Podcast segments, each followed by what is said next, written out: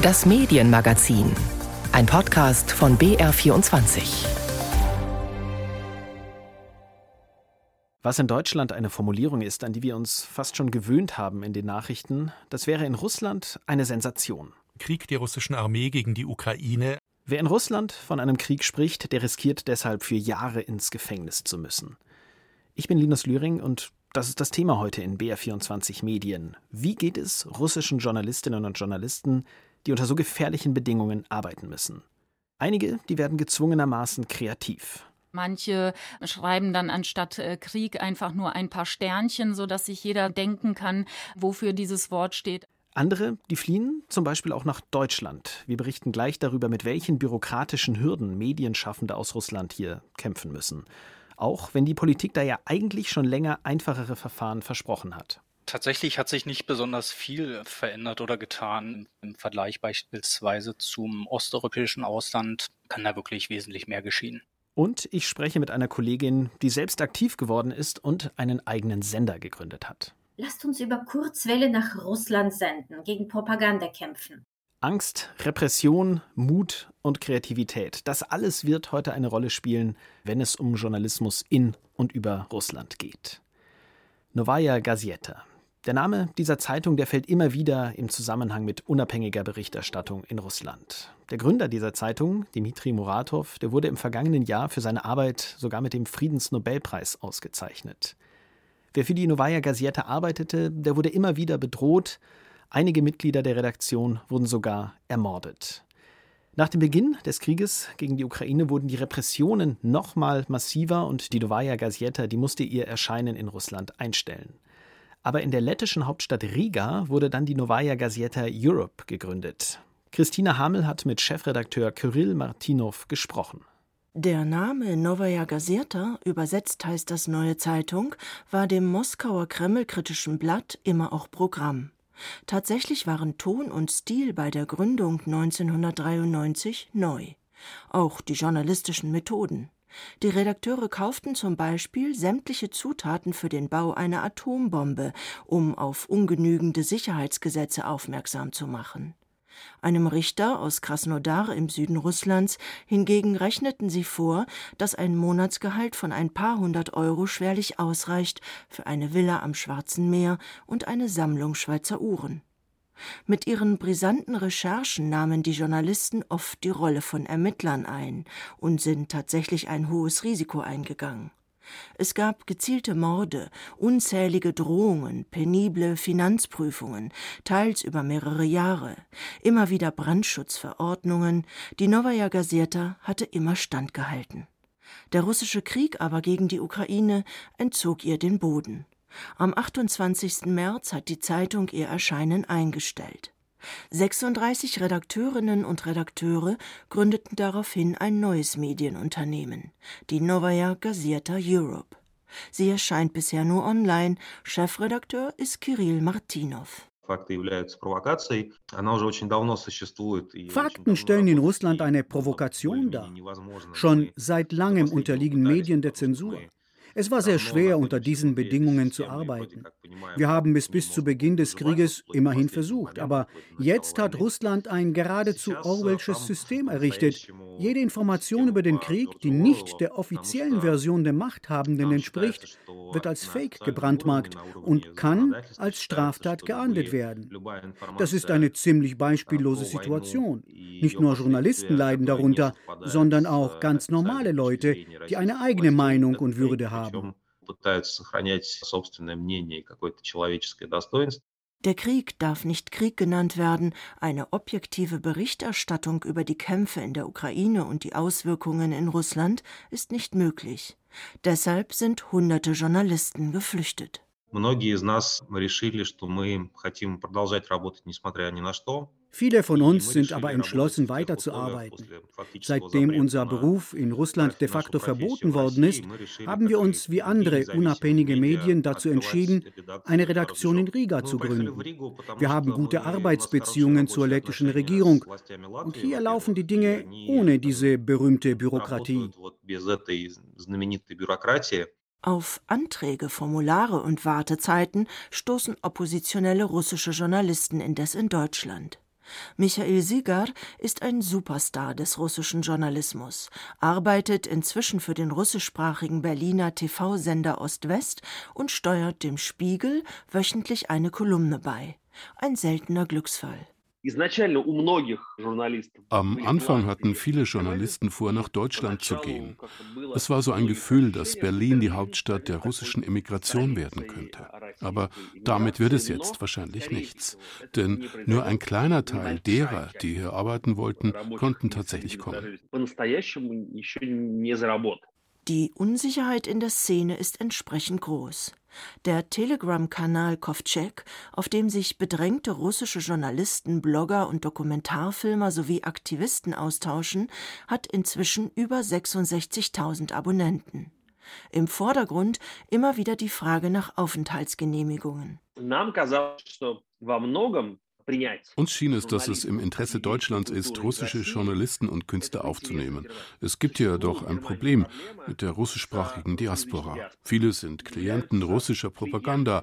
Sie stehen sehr stark unter deren Einfluss. Für diese Leute muss man neue Medien einrichten und niemand außer den liberalen russischen Journalistinnen und Journalisten kann diese Leute zurückholen. Daher wäre diese jüngste Welle russischer Emigranten für Deutschland sehr wichtig самой последней волны могли бы быть очень полезны. In Riga indes erscheint die Novaya Gazeta Europe schon seit dem 20. April. In Russland ist sie nach nur neun Tagen von den Behörden gesperrt worden. Der Vorwurf? Verbreitung von Fakes über die russische Armee. Im offiziellen Anschreiben ist sogar die Rede von zahlreichen Fakes. In neun Tagen haben wir also nicht schlecht gearbeitet. Auf das Netz der Informanten in Russland, das die Novaya Gazeta in jahrzehntelanger Arbeit aufgebaut hat, können auch Kirill Martinow und seine Mitarbeiter zurückgreifen. Das Online-Magazin beschäftigt auch mehrere Investigativreporter in Russland, die jedoch zu ihrem Schutz anonym bleiben müssen. Der Fokus richtet sich nach wie vor vor allem auf Russland, denn es ist den Exiljournalisten an Aufklärung gelegen. In Zukunft wollen sie ihre Berichterstattung auch auf Europa ausdehnen. Dabei geht es darum, dem eigenen Namen Novaya Gazeta Europe gerecht zu werden. Russische Journalisten sollen die Möglichkeit haben, ihren Standpunkt, ihre Perspektive und ihre Meinung in die europäische Debatte einzubringen. Der Traum ist es, neben Le Monde, El País, La Repubblica, Guardian und Süddeutscher Zeitung einen festen Platz zu haben. Dafür ist ein Büro in Berlin in Planung. Berlin Berlin ist ein strategisch wichtiger Ort für uns. Denn wenn wir nicht nur über Russland und russische Interna berichten wollen, sondern über russisch-europäische Fragen und über europäische Politik, dann müssen wir im Zentrum europäischen Lebens sein. Und Berlin ist für uns ohne Zweifel das wichtigste und vertrauteste europäische Zentrum. Es gibt ja diesen Witz, der besagt, Berlin ist das Moskau des gesunden Menschenverstands. Wir planen also auch eine Redaktion in der deutschen Hauptstadt. Das wird aber noch einige Monate dauern. Die Novaya Gazeta Europe soll nämlich auch als Zeitung in Deutschland erscheinen.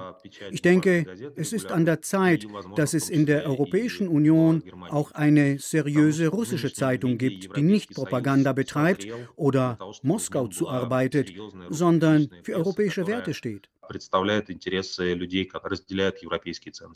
Christine Hamel war das über die Redaktion der Novaya Gazeta, die jetzt in Lettland arbeitet. Und im Beitrag, da wurde es gerade schon erwähnt, dass sich russische Exiljournalisten schwer tun, nach Deutschland zu kommen und dann hier auch zu arbeiten. Darüber habe ich mit jemandem gesprochen, der versucht, das zu ändern. Mein Name ist Bürger Schütz. Ich arbeite als Pressereferent bei Reporter ohne Grenzen und bin zuständig für den Raum Osteuropa und Zentralasien.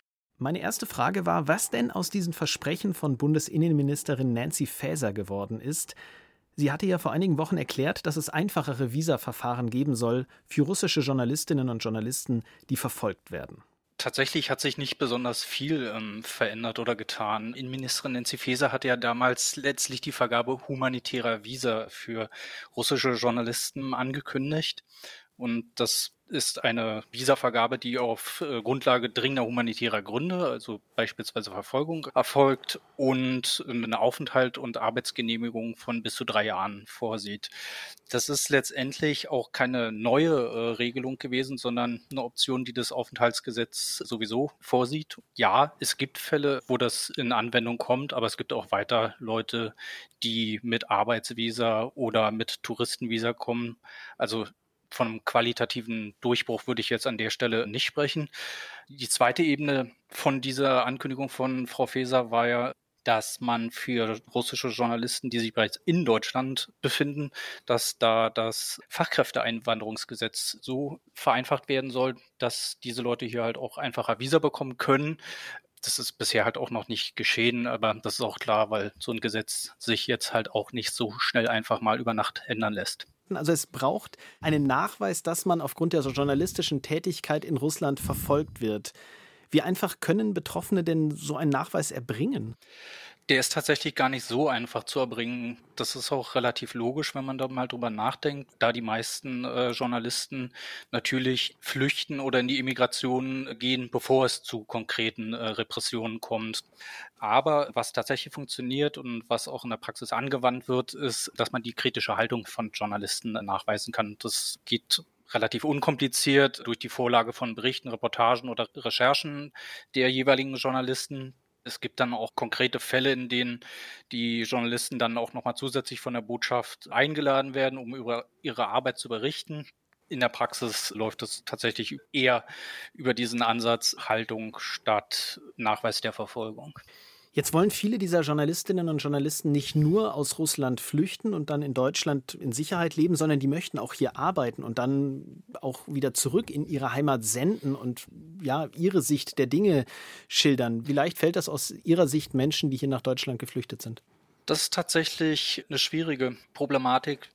Viele haben halt wirklich nach wie vor keinen gesicherten Aufenthaltsstatus oder keine Arbeitsgenehmigung. Es gibt andere administrative Probleme wie Familiennachzug, Sprache lernen.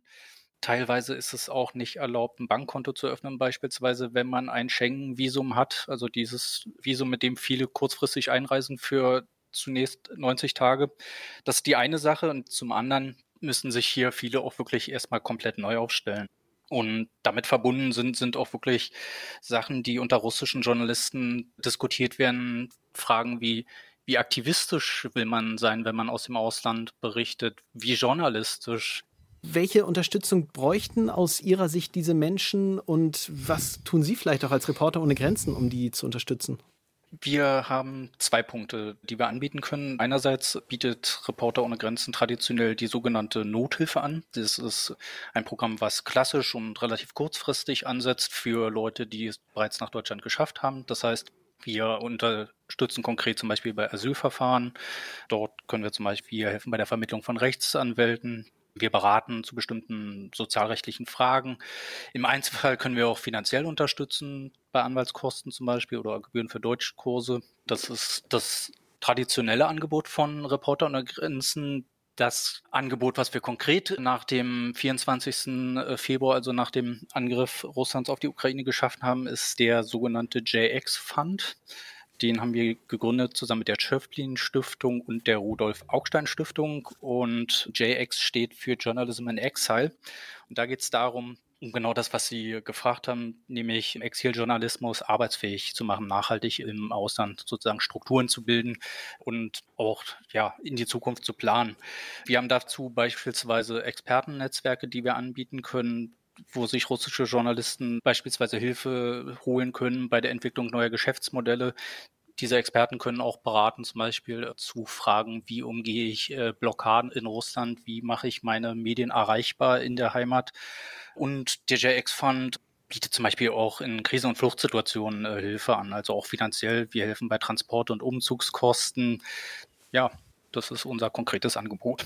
Aber wenn ich Sie richtig verstanden habe, da kommen wir nochmal auf den Anfang zurück, Sie würden sich generell auch mehr Unterstützung durch die Politik und e-, damit eben auch eine Erleichterung der bürokratischen Anforderungen für geflüchtete Journalistinnen und Journalisten aus Russland wünschen, richtig?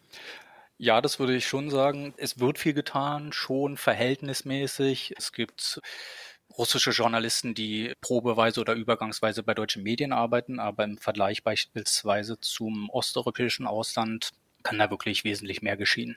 Das war Birger Schütz von Reporter ohne Grenzen. Mit ihm habe ich gesprochen über die Situation der aus Russland geflüchteten Medienschaffenden in Deutschland. Vielen herzlichen Dank Ihnen. Vielen Dank. Es gibt also Frust bei manchen russischen Medienschaffenden, die in Deutschland arbeiten möchten. Andere, die wollen diese Situation aber nicht so einfach hinnehmen. Mein Name ist Julia Smilge, ich bin Hörfunkjournalistin, arbeite für den Bayerischen Rundfunk seit fast 20 Jahren und habe seit drei Monaten den Sender Radio Wahrheit für Russland gestartet.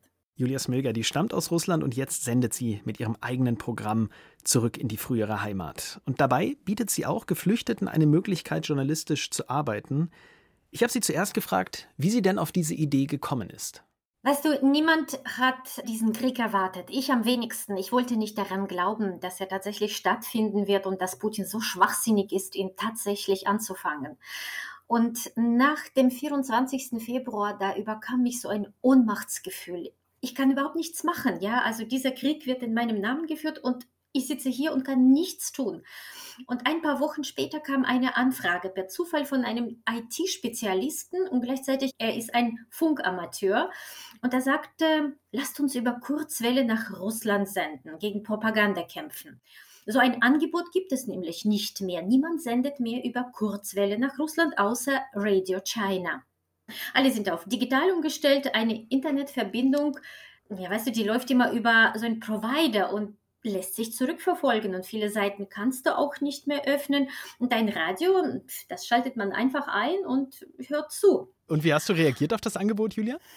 Ich habe es mir lange überlegt. Es ist nicht ungefährlich, ja. Für mich vor allem, weil ich noch den russischen Pass habe. Aber dann habe ich mir gedacht, ich mache es. Es gab ein paar Gleichgesinnte und wir haben angefangen, einfach zu senden, ohne Gedanken, wie werden wir uns finanzieren, was machen wir. Es war uns einfach allen wichtig, etwas zu tun. Und am 9. April haben wir unsere Sendung produziert, unsere erste, und jetzt die Tage erscheint unsere 30. 30 Sendungen. Wie kann man sich das vorstellen? Wie läuft das technisch ab? Also, ihr braucht ja einen Kurzwellensender. Wo steht er denn?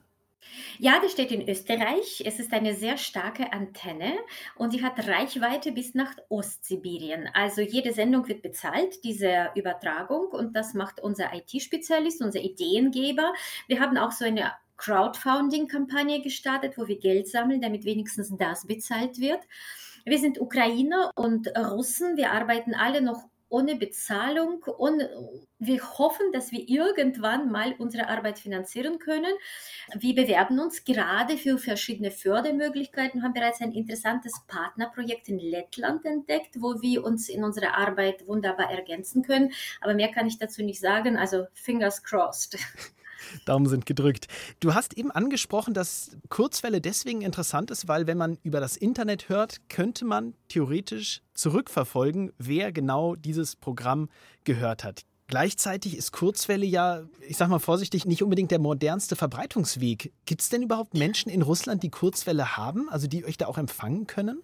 Das hat mich selber gewundert, aber tatsächlich, wir bekommen immer wieder Feedback auf unsere Sendungen, denn wir senden nicht nur über Kurzwelle, sondern wir senden auch über YouTube, wir machen Videos und wir haben einen Telegram-Kanal gegründet. Und dank den Kommentaren dort sehen wir, wer uns hört und was sie da von unseren Sendungen halten. Und äh, die Hörer, die schicken uns sogar Mitschnitte von diesem Kurzwellenempfang und die hören sich in etwa so an. В эфире радио «Правда для России». В студии Марина Балабан. Здравствуйте. И в гостях у нас сегодня Павел Каныгин, автор и идейный вдохновитель проекта «Продолжение следует». Das klingt so ein bisschen wie, wie früher. Genau. Und da spricht eine unserer Moderatorinnen mit einem berühmten investigativen Journalisten von der Novaya Gazeta, mit Pavel Kanigin, der seit Jahren Putins Propaganda entlarvt, vor allem in der Geschichte mit diesem abgeschossenen Boeing 2014. Ja. Und wir interagieren übrigens auch mit unseren Hörern. Neulich schrieb eine in unserem Telegram-Kanal, könnt ihr ein bestimmtes Radio mit dem KW-Empfang empfehlen? Welche Marke? Worauf soll man achten? Und wissen wir natürlich nicht. Ne? Wir haben diese Frage einfach unseren Hörern in einer unserer Sendungen gestellt. Schreibt uns auf Telegram oder auf YouTube und wir bekamen sehr fundierte Antworten, aus denen wir danach einen ganzen Servicebeitrag gemacht haben. Ich wusste viele Sachen selber nicht. Da habe ich zum Beispiel gelernt, dass es nicht unbedingt auf das Gerät ankommt, sondern vielmehr auf die Antenne. Und damit der Empfang gut ist, muss man diese Antenne nicht bloß irgendwo in der Wohnung aufhängen, sondern am besten am Balkon oder am Fenster Richtung Westen, weil wir ja eben aus Österreich senden. Ich weiß nicht, wie sie das in Sibirien schaffen, aber es ist auf jeden Fall total spannend. Also da wird quasi ein Medium, was viele schon abgeschrieben hatten, jetzt wieder richtig populär, nämlich die Kurzwelle. Und das alles, um eben Menschen zu erreichen mit Inhalten, die vielleicht von der russischen Führung nicht so gewollt werden. Und da sind wir auch schon bei der nächsten Frage, nämlich wie reagiert denn die offizielle Seite auf euren Sender, auf euer Angebot? Merkt ihr da irgendwie Reaktionen auf Radio Wahrheit für Russland? Ja, wir haben das wiederum auch durch unsere Hörer mitbekommen. Die haben uns das geschrieben. Wir wissen, dass Radio Wahrheit für Russland wahrgenommen wird und das sehen wir zum Beispiel daran, dass der Empfang in Kriegsgebieten, also in der Ukraine, jetzt gezielt aus Moskau gestört wird. Dieses Signal kannst du nämlich nachverfolgen. Und wir wissen, dass unsere technischen Helfer, also ich darf da leider zum Schutz der Betroffenen nicht konkreter werden, sie wurden schon von der russischen Seite auf den diplomatischen Wegen aufgefordert, diese Unterstützung einzustellen. Aber zum Glück halten sie zu uns und so hoffen wir, dass wir noch lange senden werden. Also ihr habt einen Techniker gefunden, der euch den Sender zur Verfügung stellt und auch Studiomöglichkeiten in München, die euch auch kostenlos zur Verfügung gestellt werden. Julia, welche Themen stehen denn bei euch im Mittelpunkt? Was hört man, wenn man Radio Wahrheit für Russland einschaltet? Also wir haben viermal in der Woche Zeit zum Senden, aber wir schaffen nur zwei Sendungen, weil wir sind im Moment nur sieben. Also es gibt insgesamt zwei Sendungen a eine Stunde. Es gibt Nachrichten, da gibt es Interviews in Russisch mit verschiedenen Experten, mit Militärexperten, mit äh, Politikwissenschaftlern, mit Wirtschaftsexperten. Es geht über den Krieg, über die wirtschaftliche Zukunft Russlands. Wir sprechen auch mit Kulturschaffenden, auch über die europäische Sicht der Lage. Wir haben auch wichtige oppositionelle Blogger im Interview. Dazu sprechen wir auch noch in jeder Ausgabe mit Zeitzeugen des Krieges und der russischen Okkupation. Und ich glaube, diese menschlichen Geschichten von Russen und Ukrainern erzählt in russischer Sprache, sie zeigen ganz klar auf, wie falsch und haltlos Putins Propaganda über die Nazis in der Ukraine ist. Julia, du hast gesagt, ihr arbeitet ehrenamtlich. Die Kosten für die Sender werden von anderen bezahlt oder auch über Crowdfunding. Wie weit reichen denn eure finanziellen Mittel und eure Motivation auch? Wie lange kannst du das denn so durchhalten? Na, wir sind so langsam am Ende, muss ich sagen. Also wir machen das seit drei Monaten. Das ist sehr anstrengend. Das ist für mich wie ein zweiter Job, der bloß nicht bezahlt wird. Aber wir haben noch unsere Motivation und wir haben die Hoffnung, dass wir unterstützt werden. Das läuft jetzt gerade an. Unsere Crowdfunding-Kampagne hat schon etwa 70 Prozent von den gewünschten Kosten erreicht. Und ich hoffe, dass wir bald Mittel, finanzielle Mittel finden, vor allem für unsere Geflüchteten. Drei ukrainische Journalistinnen arbeiten bei uns im Team und vor allem ihnen möchten wir eine gute Zukunft und eine gute Arbeitsperspektive in Deutschland ermöglichen. Ein Radiosender, der von München aus via Österreich nach Russland sendet. Julia Smilga war das, die Gründerin von Radio Wahrheit für Russland. Herzlichen Dank für das Gespräch. Sehr gerne. Bei diesem Sender geht es also darum, eine Art Gegenöffentlichkeit zu schaffen zur Propaganda in russischen Sendern und Zeitungen. Und am Ende dieser Folge von BR24 Medien, da schauen wir uns jetzt nochmal genauer an, was denn noch übrig ist von der russischen Medienlandschaft. Marta Wilczynski ist ARD-Korrespondentin in Moskau und ich habe sie gebeten, für uns in den Zeitungen dort zu blättern und auch Fernsehen zu schauen. Was erfährt man da über den Krieg gegen die Ukraine? Naja, natürlich sieht man hier nichts von einem Krieg, sondern viel von einer militärischen Spezialoperation, wie ja die Kämpfe in der Ukraine hier offiziell genannt werden müssen. Und wenn man das russische Staatsfernsehen einschaltet, da sieht man in dieser Woche sehr viele Reportagen von angeblichen ukrainischen Beschuss in der Region Donetsk von vielen Opfern, aber auch immer wieder die Versicherung, dass Russland gewinnen wird und dass bei dieser sogenannten militärischen militärischen Spezialoperation alles nach Plan verläuft. Ähnlich ist es dann auch bei den regierungstreuen Zeitungen. Also ich habe jetzt die Rossiyskaya Gazeta vom Ende der Woche. Auf dem Titel geht es tatsächlich um die russische Autoindustrie, die ja gerade unter den Sanktionen leidet und wo man schaut, wie man Auswege daraus findet. Aber direkt auf der zweiten Seite gibt es eine große Chronik der Spezialoperation in der Ukraine und da werden zum Beispiel Helden geehrt, da werden Flieger porträtiert. Also das ist so das, was was man in den staatsnahen Medien sieht und liest. Unabhängige Medien, da muss man sagen, da wird es tatsächlich langsam dünn. Es gibt noch ein paar Zeitungen, die weiter arbeiten, die fokussieren sich einfach auf andere Themen, vor allem Wirtschaft oder politische Themen, wenn es zum Beispiel Innenpolitik, Parteipolitik geht. Über das Kriegsgeschehen berichten sie so einfach nicht, weil es eben aufgrund diverser Zensurgesetze so einfach nicht mehr möglich ist. Das heißt, das wird dann einfach umgangen, dieses Thema, auch wenn es so präsent ist, man versucht das dann einfach zu vermeiden. Absolut. Also man äh, schreibt tatsächlich gar nicht mehr darüber, was in der Ukraine passiert. Man schreibt, wenn, über Themen, äh, die damit zusammenhängen. Wenn es gar nicht mehr vermeidbar ist, eine Einordnung zu machen, dann, naja, sagt man eben die sogenannte militärische Spezialoperation. Manche ähm, schreiben dann anstatt äh, Krieg einfach nur ein paar Sternchen, sodass sich jeder denken kann, wofür dieses Wort steht. Also de facto ist es ein Verbot. Ich bin bei den Sternchen, die Sie gerade angesprochen haben, nochmal hängen geblieben. Gibt es da so Codes oder auch versteckte Kritik, die genutzt wird, um vielleicht die eigene Haltung auszudrücken? Also zu Zeiten des Kalten Krieges in der Sowjetunion gab es sowas ja in Ansätzen in Medien. Also ja, es gibt eben äh, diese Codes. Manche schreiben dann auch einfach ausgelassenes Wort. Also sie schreiben aus ausgelassenes Wort oder benutzen eben diese Sternchen. Man spricht von den Ereignissen. Also man nennt es dann tatsächlich nicht beim Namen. Das ist aber oft nicht nur in den Medien so, sondern auch schon manchmal in Gesprächen mit Personen, die man nicht kennt. Da sind Leute wirklich sehr vorsichtig. Einerseits, wenn man schon darüber spricht, begegnet mir im Alltag nie, dass jemand äh, militärische Spezialoperation sagt, sondern egal ob dagegen oder dafür, die Leute nennen es einen Krieg.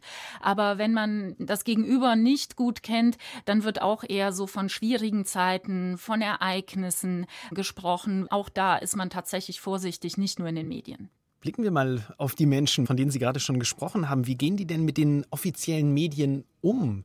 Wird denen noch vertraut oder haben Sie das Gefühl, die werden links liegen gelassen, weil man eh davon ausgeht, naja, das ist gesteuert, das ist noch stärker staatlich kontrolliert, als es vielleicht vorher schon der Fall war, vor dem Krieg in der Ukraine?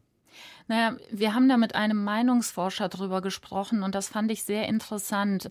Er hat gesagt, es gibt ja zahlenmäßig oder laut Umfragen eine sehr hohe Zustimmungsrate letztlich zu den aktuellen Ereignissen, auch zu der Politik des Kreml, weil er sagt, dass man einfach in Extremsituationen hier das Gefühl hat, sich entscheiden zu müssen. Sind wir für die unseren oder sind wir dagegen? Und selbst Leute, die jetzt Krieg schlimm finden, die auch eben diese sogenannte militärische Spezialoperation nicht unterstützen. Die sagen, wir haben eine Krisensituation und insofern geht es nicht, dass wir jetzt unsere Regierung, unser Land nicht unterstützen. Und das interessanterweise würde auch bei den Medien passieren. Also einerseits wissen die Leute, was die Staatsmedien sind und andererseits ist es so, ja, aber das sind jetzt die unseren Medien und die Medien der anderen, die sind ja gegen uns. Das heißt, das, was die schreiben, können wir jetzt auch nicht so genau wissen. Und die Staatspropaganda funktioniert hier ja auch nicht in die Richtung, dass man Leute unbedingt von einer Wahrheit überzeugen will. Das ist ein Strang, aber der andere Strang ist,